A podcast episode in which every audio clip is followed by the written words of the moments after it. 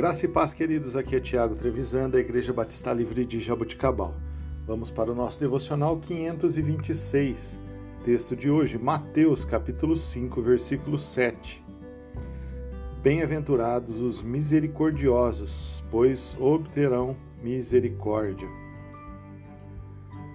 Irmãos, quando nós, como crentes, nos vemos como realmente somos, quando lamentamos a nossa condição, quando andamos com humildade diante de Deus e temos fome e sede de justiça, a misericórdia se produz em nós.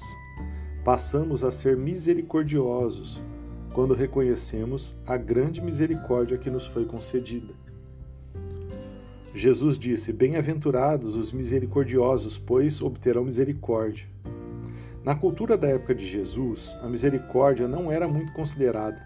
Na verdade, os romanos não se importavam nem um pouco com misericórdia. Viam-na como uma fraqueza e não como virtude.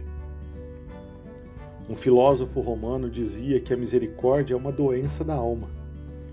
Os romanos glorificavam a justiça, coragem, disciplina e poder.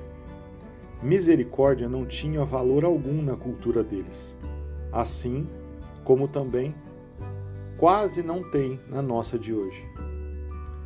No entanto, Jesus disse: Bem-aventurados os misericordiosos.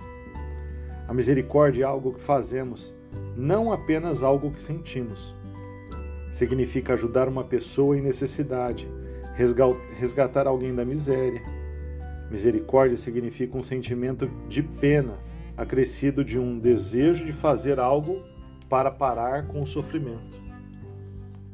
Somente dizer eu sinto a sua dor não é ter misericórdia. Misericórdia é satisfazer a necessidade, não apenas senti-la. A verdadeira misericórdia é piedade, mais ação. Quanto mais justa uma pessoa for, mais misericordiosa ela será.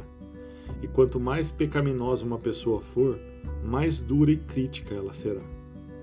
Às vezes cometemos o erro de, de pensar que as pessoas que são rápidas para condenar são muito espiritualizadas. Mas na verdade é exatamente o oposto. Quando se é realmente espiritualizado, santo, se é misericordioso, alguém que não critica ou condena. Bem-aventurados os misericordiosos, pois obterão misericórdia. Deus te abençoe. Tenha um excelente dia, em nome de Jesus.